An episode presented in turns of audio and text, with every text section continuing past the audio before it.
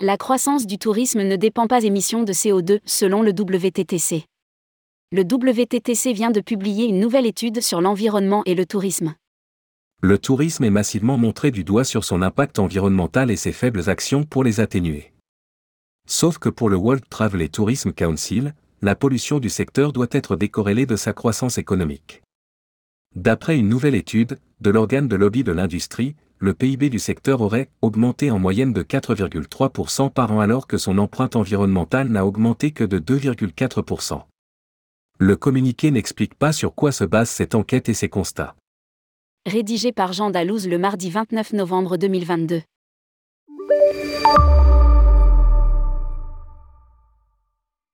Le tourisme est grandement pointé du doigt pour son impact sur l'environnement.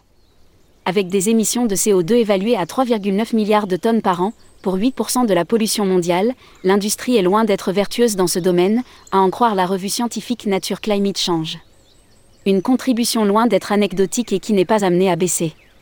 Lors du 22e sommet mondial de l'Organisme mondial du tourisme à Riyad, une nouvelle étude, l'Environmental et Social Research, ESR, vient remettre dans le contexte les conséquences de l'activité touristique en rapport à son impact économique. Réaliser le Conseil mondial du voyage et du tourisme, mais aussi le Centre du tourisme mondial durable basé en Arabie saoudite, l'enquête révèle.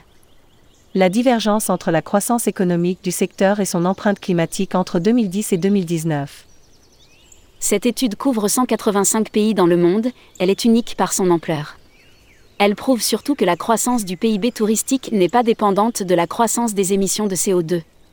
Tourisme, un PIB en croissance de 4,3% par an, contre des émissions en hausse de 2,4%. Pour le WTTC, les émissions du secteur du tourisme ont diminué de façon constante depuis 2019. Entre 2010 et 2019, le PIB de notre secteur a augmenté en moyenne de 4,3% par an alors que son empreinte environnementale n'a augmenté que de 2,4%. Rapporte le communiqué.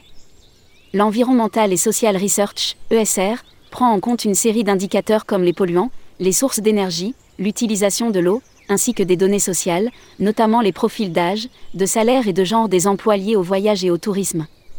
Les voyages et le tourisme font d'énormes progrès en matière de décarbonation, mais les gouvernements doivent définir le cadre.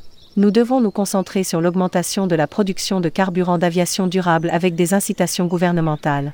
La technologie existe.